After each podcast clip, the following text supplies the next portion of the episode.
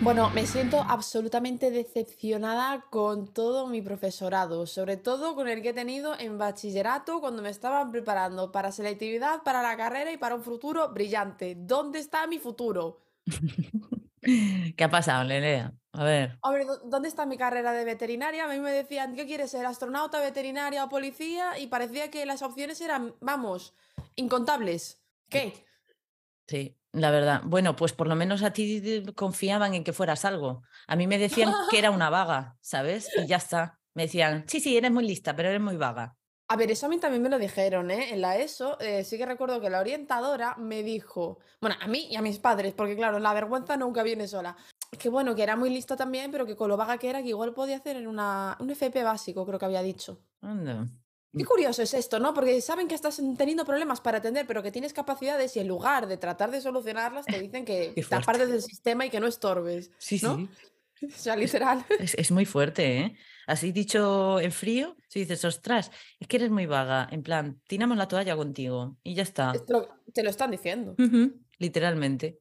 Te están culpando a ti de tu falta de éxitos, ¿no? En el profesorado, en la parte formativa. Es un poco triste, ¿no? Es muy triste. Y yo recuerdo que me metí a hacer bachillerato por, porque me dijo eso. O sea, me dijo eso y dije que no, que mira, pollito, te vas a tranquilizar, le bajas dos tonitos y yo me metí a bachillerato, también creyendo, lógicamente, que luego había salidas laborales. ¿eh? Que si yo llego a saber que después de hacer bachillerato, eh, lo de las carreras iba a ser una pérdida de tiempo y de dinero, no habría entrado. Pero bueno, o sea, a ver, igual sí, no lo sé. Es que es complicado de decir. Es Es- complicado de decir. Sí, precisamente porque de eso vamos a hablar en este episodio. O sea, cómo con 15, 16 años tenemos que elegir nuestro futuro. O sea, Y es que es así, ¿eh? Porque, espérate, ¿a qué, hora entras? ¿A qué edad entras en bachillerato? ¿Con 15? eh, en bachillerato sí, con 15, 16, Es que ahí ya te viene la primera decisión. 16, con ¿Quieres ir? 16. Pues ahí ya te viene la de ¿quieres ir por ciencias? ¿Quieres ir por letras? ¿O quieres ir por artístico o por mixto? Ahí ya viene, ¿eh? Tu primera decisión que ya te dicen que va a condicionar a qué te vas a dedicar, porque no puedes ir con una de letras a estudiar medicina. Es que es muy fuerte. Eso es. Es Eh, profundamente increíble. Bueno, lo primero que quiero decir es, si tienes 16 años o tienes que elegir tu bachillerato, lo que sea, y nos estás escuchando, o tienes una hija o un hijo con esta edad, que no hace falta, o sea, que no pasa nada si se equivoca de, de elección en bachillerato, no, no pasa nada, o sea, después puede elegir otra carrera y no hay fallo, o sea, esto es lo primero, quiero decir, que es que no nos lo venden como es que si te equivocas, no sé qué, no pasa nada, o sea, sí que hay carreras a las que no puedes, pero en la mayoría de los casos cada rama tiene un montón de, de opciones diferentes. Es, es, decir, no pasa nada si después quiere cambiar y ya está, pues ya cuando lleguemos a ese río cruzaremos ese puente. Es decir, es que a mí lo que me molesta de esto es que cómo podemos pensar que una persona con 16 años puede tener claro a qué se va a dedicar el resto de su vida si no ha probado absolutamente nada. Es decir, solo sabe de la vida lo que es estudiar y tener amigos no sabe nada más, no sabe lo que es el trabajo. Y justamente, es que me caliento porque tengo el tema en casa tal, ¿no? Justamente hace poco tuve una conversación pues con una chica de 16 años, casi casi, que los cumple la semana que viene, en la que le explicaba, porque ella decía, es que no sé qué es mejor. Dicen que la FP tiene más salidas, que no sé qué, pero claro que una universidad es mejor, que no sé cuánto, o sea, lo que sabe todo Dios así banalmente, ¿no? Lo que supuestamente, entre comillas, eh, sabe todo el mundo. Pero yo le dije, mire, tú tienes que pensar que tú, si haces un FP básico, en dos años te pones a trabajar. Si haces un FP superior, pues tienes el bachillerato y después los dos años del FP y después te pones a trabajar. O sea, es que la gente solo se centra en lo que tiene que estudiar y no está pensando en que luego con eso tiene que trabajar. Entonces, la gente adolescente que está pensando en estudiar menos, porque lo que quieren es estudiar menos años, yo les invito a pensar y reflexionar, que es lo que he hecho, en por qué quiere estudiar menos si después lo fastidiado va a ser trabajar. Es decir, piensan que el estudiar es lo peor, lo más aburrido, lo más... Ah, esto es un coñazo y tal. Es que después está el mundo laboral, que eso es una jungla, porque actualmente es una jungla. Entonces, no pienses en lo que quieres estudiar, piensa en lo que quieres trabajar. Y para eso no te preparan. Ya está, ya, pues ahora es que me caliento. Además que te dicen, bueno, em, ¿quieres ser veterinaria? Y tú dices que sí porque te gustan los gatos, te gustan los animales, pero lo que tú realmente no sabes es que para trabajar de veterinaria vas a tener que estar generalmente doblando, te las vas a ver ya bastante complicado, ¿no? Encontrar un puesto fijo en una clínica que te guste.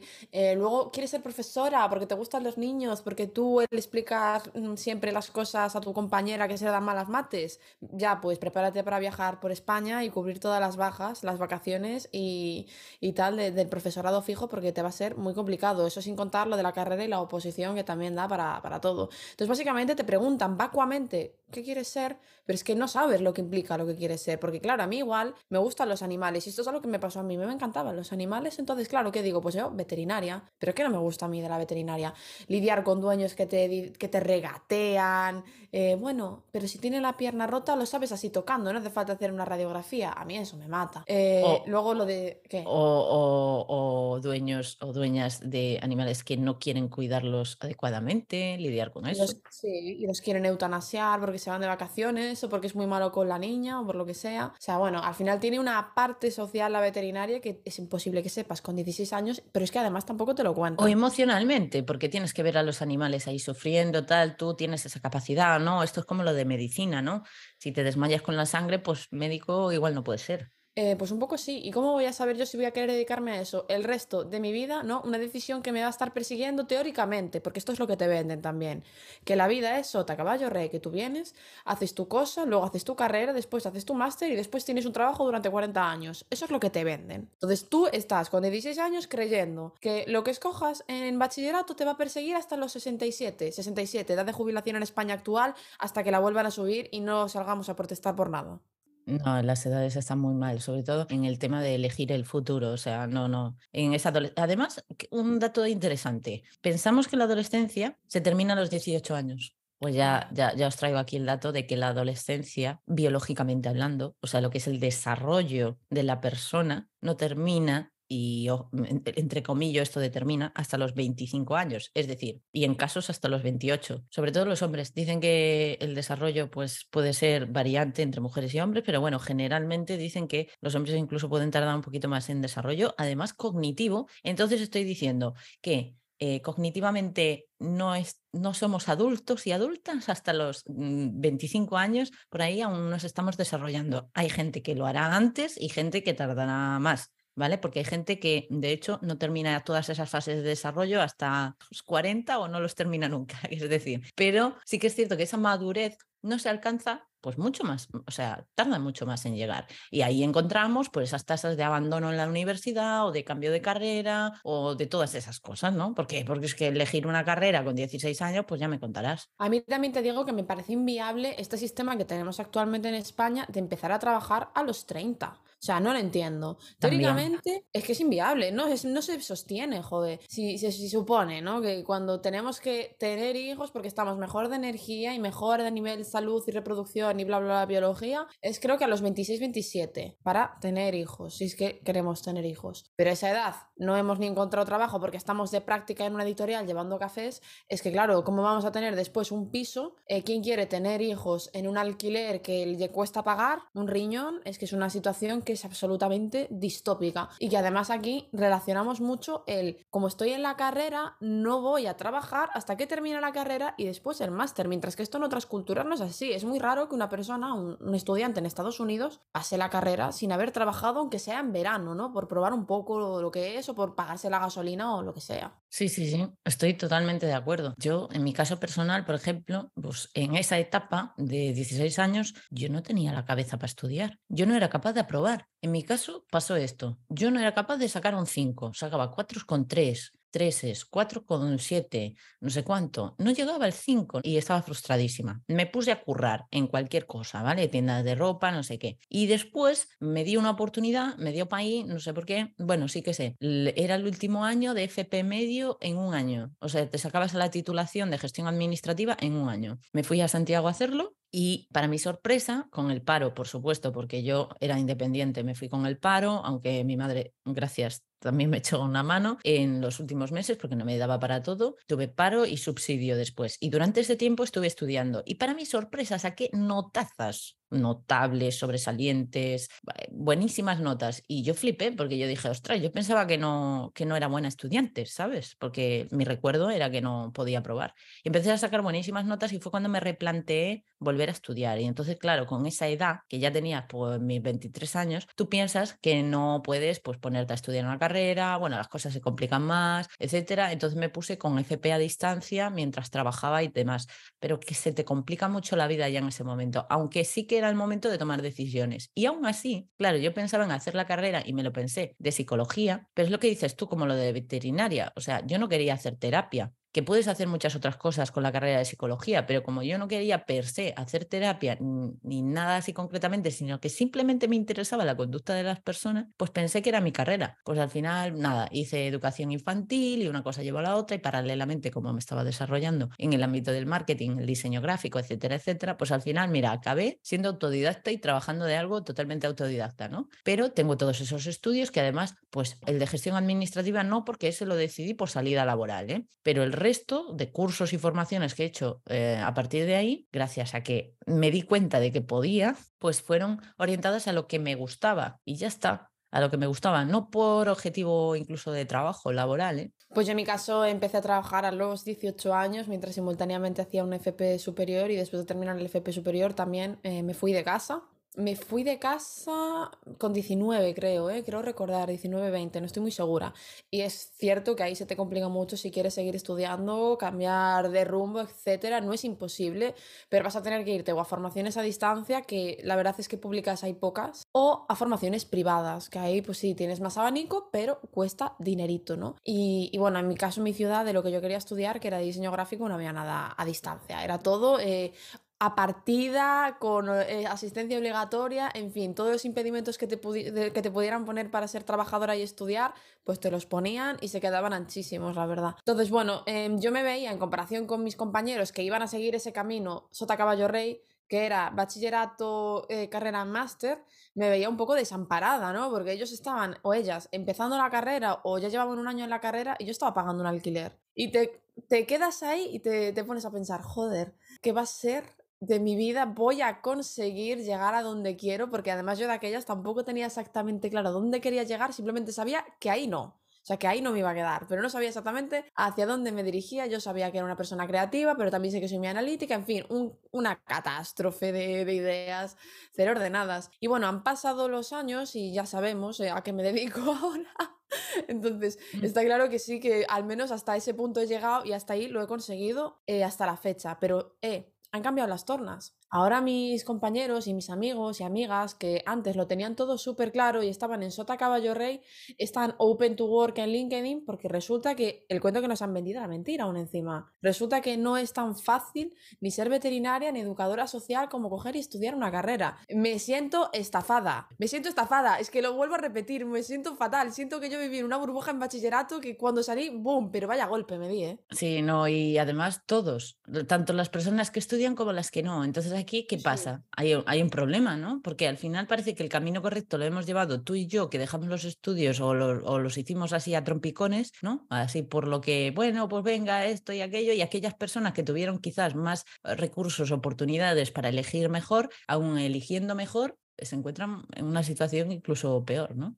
Peor porque el tiempo lo tienen en contra. Yo cuando me fui, bueno, en eh, todo esto entre comillas, ¿no? Hablamos de cómo lo ve la, sociedad, porque al final tú puedes cambiar de trabajo a los 50, que eso del tiempo en contra, pero bueno, socialmente, entre comillas, el tiempo lo tienen en contra, porque se encuentran con 27 años, que están en un trabajo que sí, que les ha permitido tener la carrera y no tienen un mal sueldo, pero claro, ahora el mal sueldo ya está todo entrecomillado, todo, todo con pinzas, que es un buen sueldo para dar otro capítulo. Pero dicen, ¿y ahora dónde reculo yo? Si es que he invertido tantos años estudiando que yo ahora lo que quiero es hacer mi vida. No quiero, o sea, llevo 25 años sin parar estudiando, 25 años sin contar la guardería. Em, y ahora, pues quiero trabajar y quiero hacer mi vida. Y me estoy dando cuenta de que resulta que mi trabajo y mi carrera no son lo mismo y no me está gustando mi trabajo. Pero ¿qué hago ahora? Es que claro, Sí, Eh, y, y- y luego una cosa interesantísima, y es que han desarrollado muchos de ellos ansiedad en el trabajo, de lo que decías tú, de claro, no se dan cuenta los adolescentes de que si hacen un FP básico en dos años van a estar trabajando. Bueno, pues otros grupos de personas que han podido tener el privilegio de hacer la carrera no se daban cuenta de que luego venía el trabajo y que el ambiente laboral era distinto, no se han dado cuenta, no se lo han contado tampoco, y resulta que es más complicado a nivel social que, estudiar, y no se sienten preparados, les da un malestar que flipas, una ansiedad. Mm, Bueno, ahí encontramos el problema general de las empresas de una mala cultura de marca y todo esto. Sí, sí. Sí, pero se nota, ¿no? Y, y- y tiene una- un impacto muy directo, de verdad. en La gente de mi edad, eh, yo lo digo porque, a ver, al final yo tengo 25 años y mi entorno general tiene esa edad. Entonces, prácticamente todo mi entorno ya ha salido de la carrera y está trabajando de algo o buscándolo. Y está entre la frustración de no encontrarlo y la resignación de que lo que ha encontrado resulta que no es lo que quería No, para su vida. Es que es, eh, totalmente yo creo que hay que cambiar muchas cosas eh, en el ámbito educativo. Habría que enfocarlo de forma más realista, más práctica. Eh, de hecho, uno de los motivos por que eligen hacer FPs es porque supuestamente es más práctico y más orientado a la vida laboral. Y porque esto no lo hacen en la universidad. Vamos a ver, es que Es no que tiene... ni supuestamente ni nada, es que lo es. Ya, ya, ya, pero es que no tiene ningún sentido. O sea, ¿por qué la universidad es se, se cataloga como más teórica y, y el FP más práctica? O sea, que todo tiene que ser práctico y teórico a la vez. O sea, y. pero vamos, esto es lo que nos encontramos. Entonces, bueno, esto es uno de los puntos que comentabas aquí de las soluciones o posibles soluciones a esta situación, ¿no?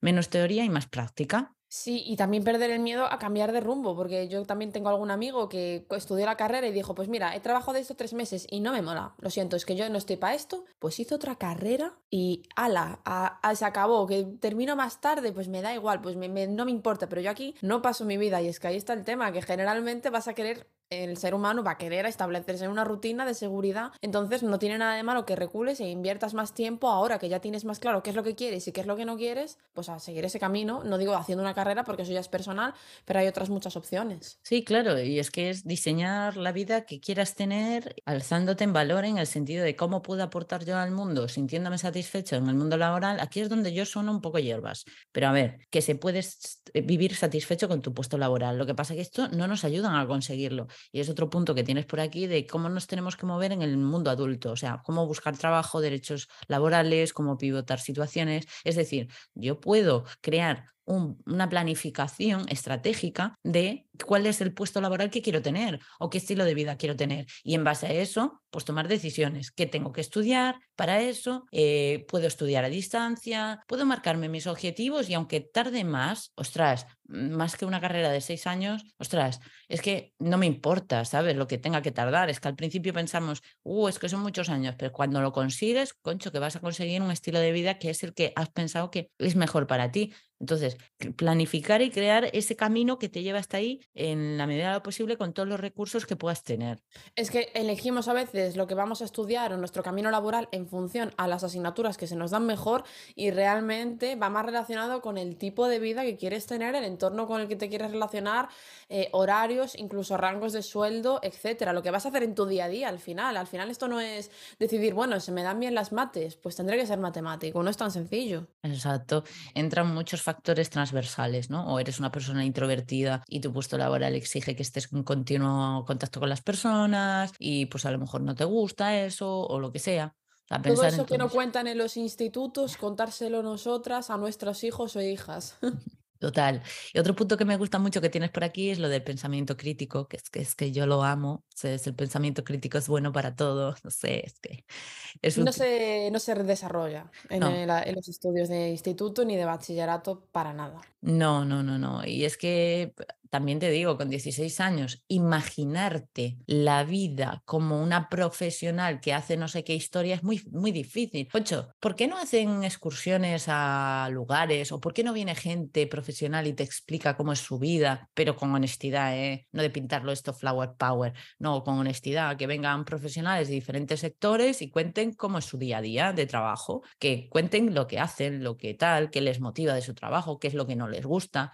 ¿Por qué no se hace esto, tía? Pues em, a ver, yo sí que recuerdo haber hecho excursiones, pero sí que son excursiones Happy Flower. Por ejemplo, cuando hacíamos excursiones a Granja Escuela, lo que hacíamos era ver a los burritos, darle de comer a las gallinas, claro, la parte bonita, ¿no? De, de al final la Granja Escuela. Eh, y bueno, no ves la parte igual más desagradable. Y en esto en todos los trabajos. También se hace la Granja Escuela porque es muy interactivo, pero no ha vino nunca ninguna persona que hubiese sido, pues no sé, abogada, a contarnos cómo es el día a día, el dilema moral que te puede suponer a veces algunos casos o tener que defender ciertos casos, etcétera. Pues eso no te lo cuentan. No se suele hacer, la verdad. A mí no me pasó, ¿eh? Claro. A mí me pasó. Claro, eh, es esto. Entonces, bueno, ya sabemos, tanto en la ESO como bachillerato, creo esencial que se eduque también en, pues aparte de en economía, eh, finanzas y todo esto, educación emocional, esto ya desde pequeñitas y pequeñitos, también en todas estas cuestiones de a nivel laboral, ¿no? De, de puestos de trabajo y de, de, todo esto,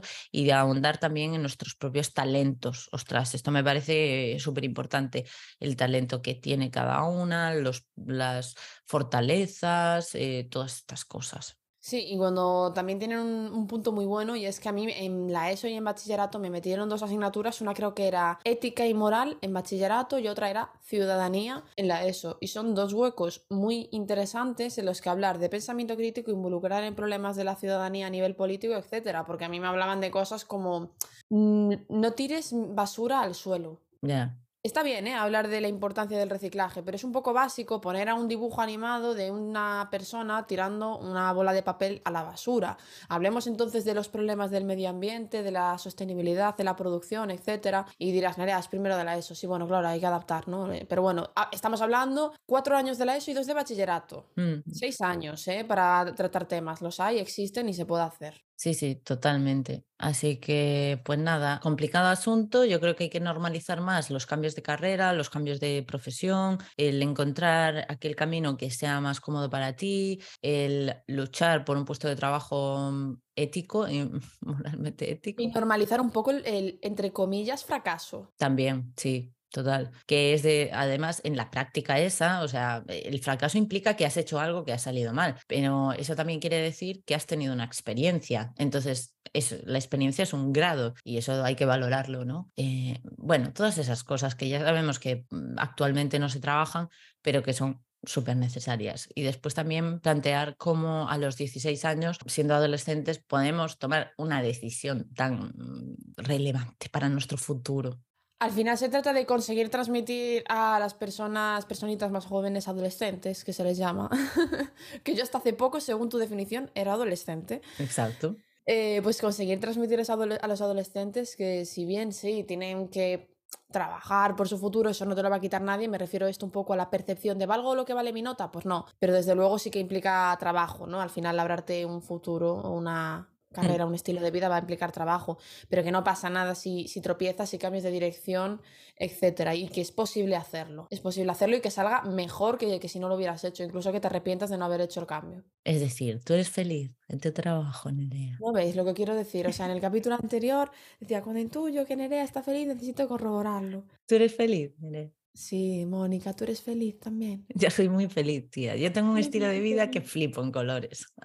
Flipo. Se ríe la tía. Eh, sí, es que es brutal. He pasado por, bueno, muchos tipos de trabajo, he estado meses... No te lo veías venir, ¿no? No, he estado meses trabajando de lunes a domingo en diferentes trabajos, he tenido varios trabajos a la vez, eh, he sido muy vacilada en mis puestos de trabajo, lo he pasado muy mal, he conocido gente maravillosa también, o sea, he vivido experiencias bonitas también y todo lo que quieras, pero actualmente puedo decir, y esto mm, no lo puede decir todo el mundo, soy muy feliz con el estilo de vida que tengo, pero he aprendido también, y esto creo que merece otro episodio, ¿eh? Mm, ya nos diréis si queréis que hablemos de esto y yo me dirán, Nere, pero me encuentro con que hay muchas personas que son directivos y directivas de empresas o que tienen pues, puestos importantes o empresas de más de 20 trabajadores y trabajadoras que están como con ganas o como con envidia ¿no? de nuestro estilo de vida, de tener pequeñas empresas pequeñitas donde pues puedas gestionar mejor tu tiempo, pasártelo bien mientras trabajas, disfrutar de lo que estás haciendo.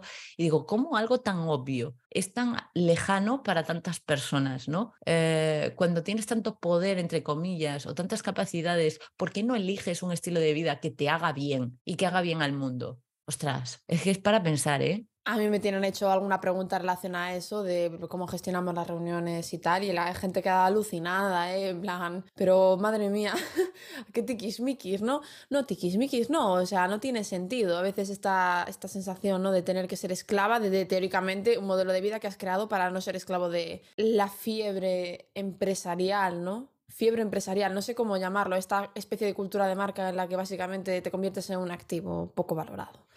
No sé cómo Sí, llamarlo. o un perseguidor, perseguidora de, de trabajos, ¿no? De como decir, quieres más, quieres más, ganar más dinero, quieres más no sé qué, a, a pesar de tu salud mental, de, tus, de, de lo, todo lo demás, ¿no? Es, es como decir, me olvido del estilo de vida que quiero construir y solo estoy pensando en modo empresa, que mi empresa crezca, que esto crezca, que no sé qué, solo eso. Pues no, a veces es que ahí llegamos cuando antes no lo hemos pensado. Entonces, bueno, pues Nerea y yo tenemos clarísimo que no, que lo que queremos es construir un estilo de vida que nos haga pasarlo bien, sentirnos felices y poder llevar el estilo de vida que queremos a nivel personal y profesional, ¿no? Y, nos, y si nosotras, que mira que hemos tenido eh, traspiés, giros, eh, dando la vuelta, yendo para adelante, yendo para atrás, lo hemos conseguido, pues aquí está la, dos pruebas vivientes de que se puede tropezar, se puede dar la vuelta y se pueden conseguir resultados igualmente. Soy de ese grupo de personas que nunca ha librado un festivo, si cabe, trabajaba el doble y las cosas cambian. Sí, el mensaje final que, que estoy orgullosa de que lancemos con este episodio de que frente a esos eh, ese momento a los 16 años en los que tenemos que tomar una decisión, entre comillas, supuestamente tan relevante, ¿no? Pues después las cosas van a cambiar fijo, todo tu mundo se va a transformar y al final vas a tener que coger el toro por los cuernos y tener claro qué es, cuál es el estilo de vida que quieres tomar. O sea, que las cosas empiezan dentro de una para después caminar hacia conseguirlo. Y si hoy no puedes porque no tienes los recursos, puedes crear un plan en el que acercarte cada vez más a lo que quieres, ¿no? No tienes por qué dejar tu puesto de trabajo actual, no puedes, no tienes por qué cambiar de forma radical, que esto es algo que, porque tampoco aquí somos flower powers en plan, no, lucha por hacer lo que tú quieres de repente ni nada, no, no, no, con cabeza, con inteligentemente planificar qué tengo que hacer para conseguir cambiar ciertas cosas que no me gustan en mi día a día, ¿no? De mi trabajo de lo que sea. Vamos, nosotras ahora pasamos menos por el aro, pero para llegar hasta aquí hemos pasado por muchos aros. Exacto, exacto. Sí. Hay que ser A veces muy estrechos, ¿eh? Sí. Bueno, pues nada, espero que os haya eh, gustado este episodio. No sé si algo más, Nere. No, me parece interesante hablar de lo del estilo de vida versus la versión o visión empresarial, el crecimiento de la empresa, pero creo que sí que va a ser bastante largo. Así que habría que hacer un guion para no irnos por los cerros de Úbeda. Aquí la máster en guiones. Eh, pues nada, mm, espero que os haya gustado y nos escuchamos en el próximo. Chao. Chao, chao.